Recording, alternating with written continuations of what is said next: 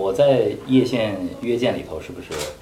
太太严肃了？你但是到雅痞客厅了没关系，都能放松。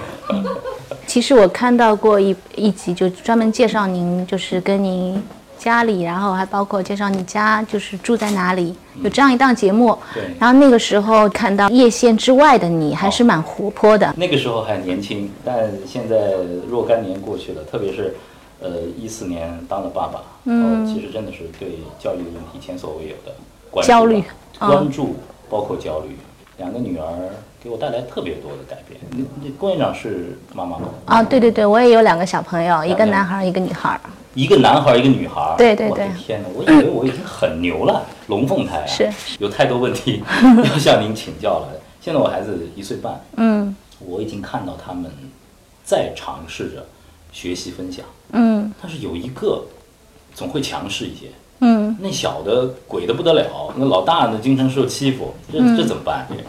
呃，其实啊，就是很多就就不不光是双胞胎的家庭，一般有两个孩子这种家庭都会出现这种情况，就是说老二相对来说性格开朗一点，啊。然后可能就是主意大一点，老大相对来说会谦让一点。老大好像挺厚道的，我我挺为老二担心的。我说这孩子以后到社会上怎么办？我我觉得他们会相互影响的，而是 而且是阶段性的，真的。可能再过一段时间，姐姐也会受到妹妹的影响，她也会在各个方面能力上、性格方面也会打开一点，所以他们是有一个平衡的。但是你觉得他们这样，其实他们很快乐，他们是很平衡的，所以这这就可以了，就不用太强求。现在整个国家的政策就是二孩已经放开，嗯是不是？中国您呃，因为长期从事幼教嘛，嗯这个时候渐渐的已经进入到一个一个家庭会有两个甚至两个以上孩子的这样的一个时代？是很多，对，已经到了这样的时代了。惠灵顿的家长们，呃，几个孩子的多吗？大多数都有两个小朋友，啊，好啊是我我我自己觉得两个真好，是我也是，还应该生吗？啊、要看你自己了。对我觉得不行，我我现在已经这个不是不是钱的问题，嗯。我觉得是有点精力跟不上，嗯，会有。会有啊？对，嗯，但是其实，呃，相对来说啊，因为您是双胞胎比较特殊，一般是二胎的话，比如说一个是大一点，一个小一点，他们会在教育大孩子的这种经验的基础上，对老二的话，可能在教学就是这种教育的方面，可能会汲取一些经验，所以可能就是会更好。嗯，不是说那个老大当保养，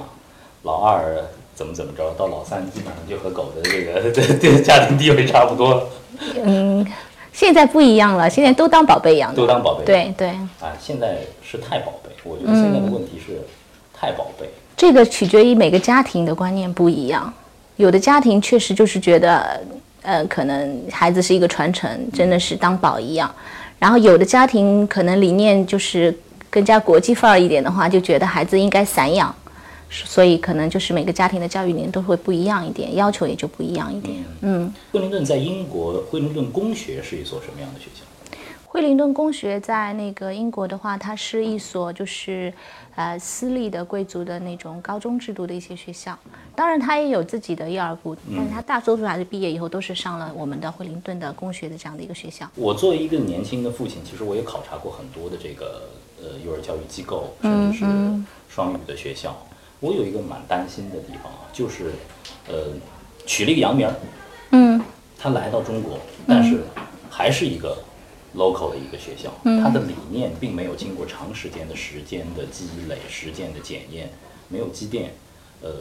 我这是我非常担心的。这也是我们在规避的，就是确实是有社会有这样的一个现象。那作为我们目前来说，我们是惠灵顿公学，嗯、在就是上海跟惠灵顿国际学校一一样的，属于它的一个分支吧，一个是惠灵国际，一个是惠灵顿双语，但是我们都属于惠灵顿公学管理，他们每年都会有那个惠灵顿公学的那个人过来我们这边，同时考察我们的。工作情况啊，然后包括我们的那种，呃，教学体系啊，是不是衔接的很好啊，一直都会有有有这样的一一一个一个关系在，所以我们有一个非常强大的一个一个教学背景支撑着我们。而且你也知道，惠灵顿公学它毕竟有那么长时间的一个文化的积累，这个沉淀的积累对于我们来说是一个非常非常强大的一个支撑。所以这也就是说，我们目前就是说在双语这一块的话，能够走得更好，或者说能够更扎实。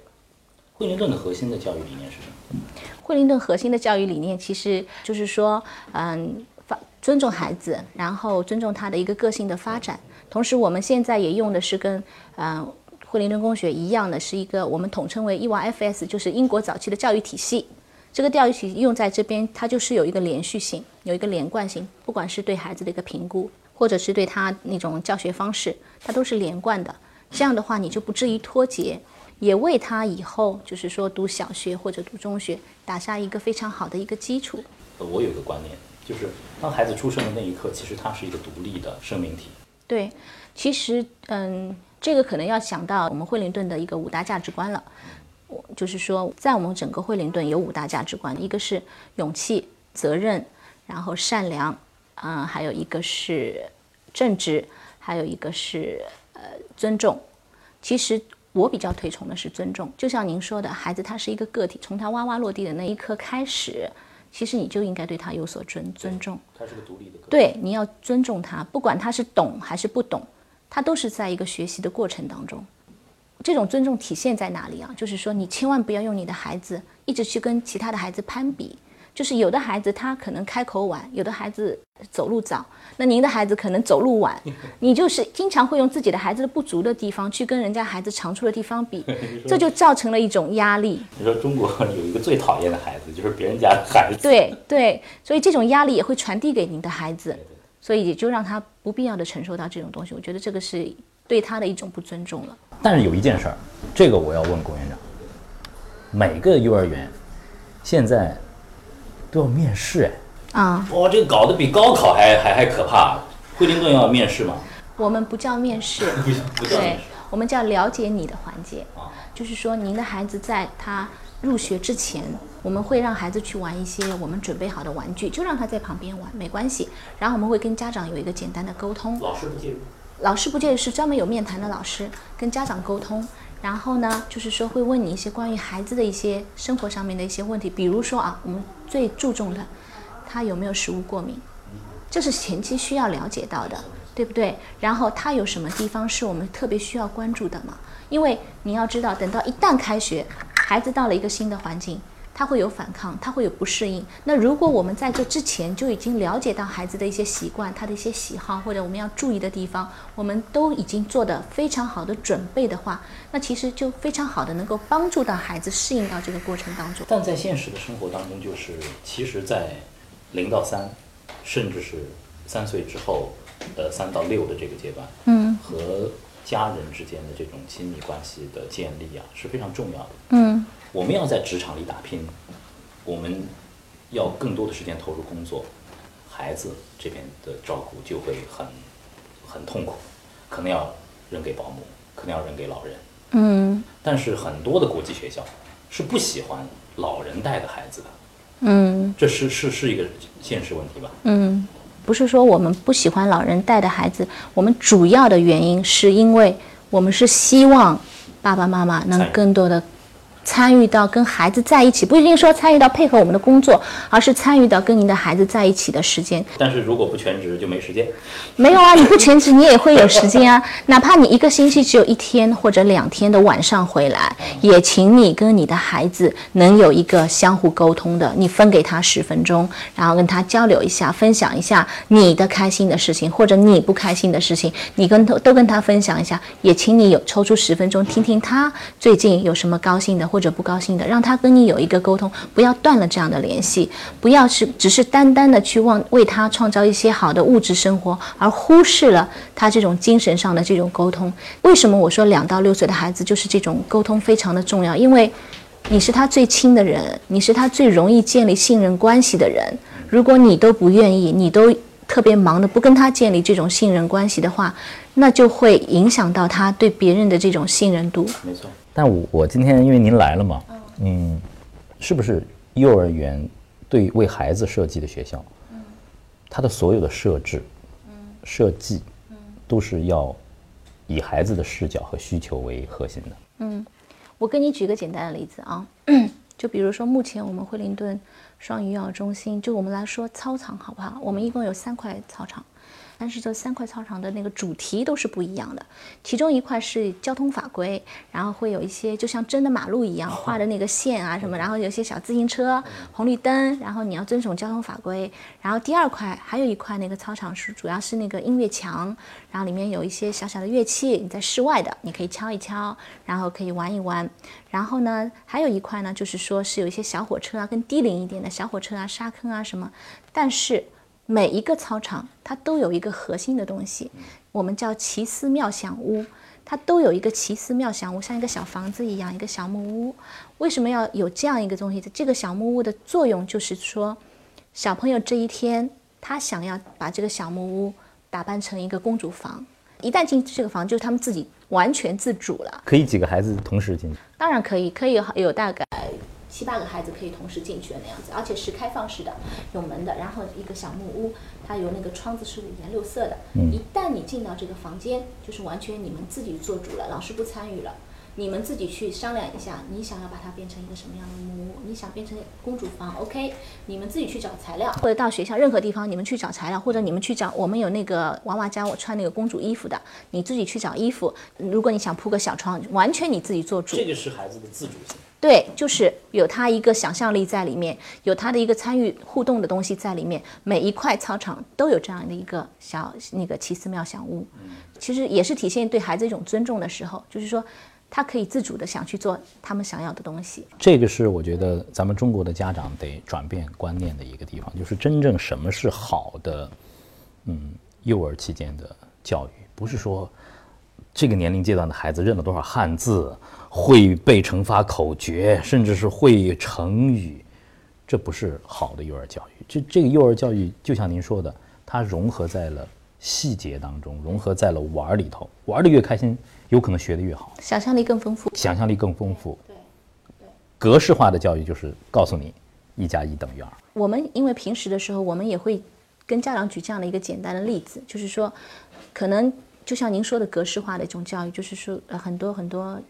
学校他书写文字的时候，他会让强调孩子握笔的姿势，比如说你要怎么样写怎么样，会强调这些东西。那可能我们在做的时候，可能就不会强调他一定要怎么样规范的来握这个笔，反而相对会准备一些跟他今天学的，比如说水吧，就像你说的水，可能跟他水有关的东西，我们会准备好，然后会在水里面放很多小贝壳啊、小石头啊或者什么，然后我们在引导孩子的过程当中会看。如果这个孩子就像您，您语言发展的特别好，那可能你数学弱了一点，那我可以让您在这个水里面找这些小石头，你找出五个小石头，但是我有要求的啊，你要找五个绿颜色的，对不对？然后你找出五个绿颜色了，那你已经学会这个技能了。那么好，OK，那我要对你相对有有所提高，我会请你，呃，把这绿颜色的小石头按照大小排一排。对你来说，本身来说就是说也有所提高，然后既有了数的概念，对，又有了大小的概念，对。然后呢，你语言很好，是不是？那 OK，就像我说的，我在里面放一些小贝壳，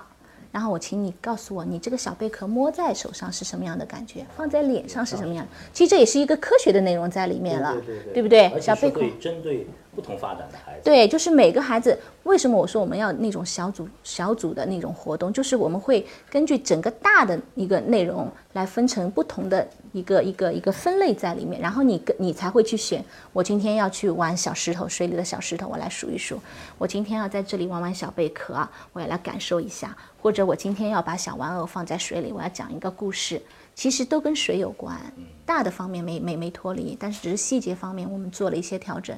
那你看上去小孩怎么散养的？为什么这几个小孩在这里？你看他们多好呀，在这里数数呢，数小石头呢。他在那里玩水，其实他也是在一个一个一个学习的过程当中，他在感受水，摸上去凉凉的，对不对？水里面的那个潜水员，他抓到了一条小鱼啊，类似于这种，他有他自己的一个学习过程。今天向你请教，什么叫双语教育？如何保证孩子能够在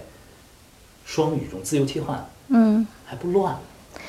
嗯，我们目前来说采取的就是一天中文一天英文的模式，就是说每个班级它有它固定的中文老师还有助教。那么在中文日的时候，大家都讲中文，包括我们上的课全部都是中文，从早上你来源一直到下午放学都是中文的模式，对不对？然后第二天如果是英文日了，因为隔天的嘛，隔天就是英文日，外教进班，然后从一样的从早上的来源，包括中午吃饭，包括他睡觉，包括他上厕上厕所，所有的事情都是英文。这一天中文老师和助教要做什么呢？他们这天也不讲中文的。我们的中文老师和助教，他们都是可以双语教学的。就是说，小孩子在问你问题的时候，他会选择用中文来问你。那这一个时候，他选择用中文来问你同时，你要用英文回给他，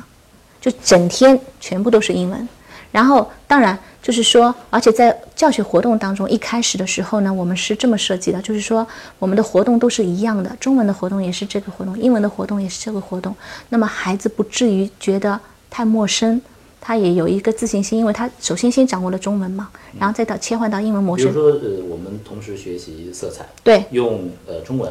教一天，对，可能下一次再切换到英文的话，也是讲色。对我今天我今天中文讲的就是黄色和绿色，我明天英文讲的还是黄色和绿色，都是对应的。那孩子他有一个先前的积累以后，他就知道哦，原来是这个意思，他就懂了。那可能过了一段时间，一个月以后，孩子已经有一定的英文积累了。那我们还是在讲讲颜色，可是你中文上的是黑色和白色，那我英文可能讲的是黄色和和蓝色，就是这种，就是但是我们大的主题还是在一起的，只是当中一些小的内容、小的细节会有所调整，是根据孩子的一个发展来的。嗯，而且这种调整是必须是我们中文老师和英文老师共同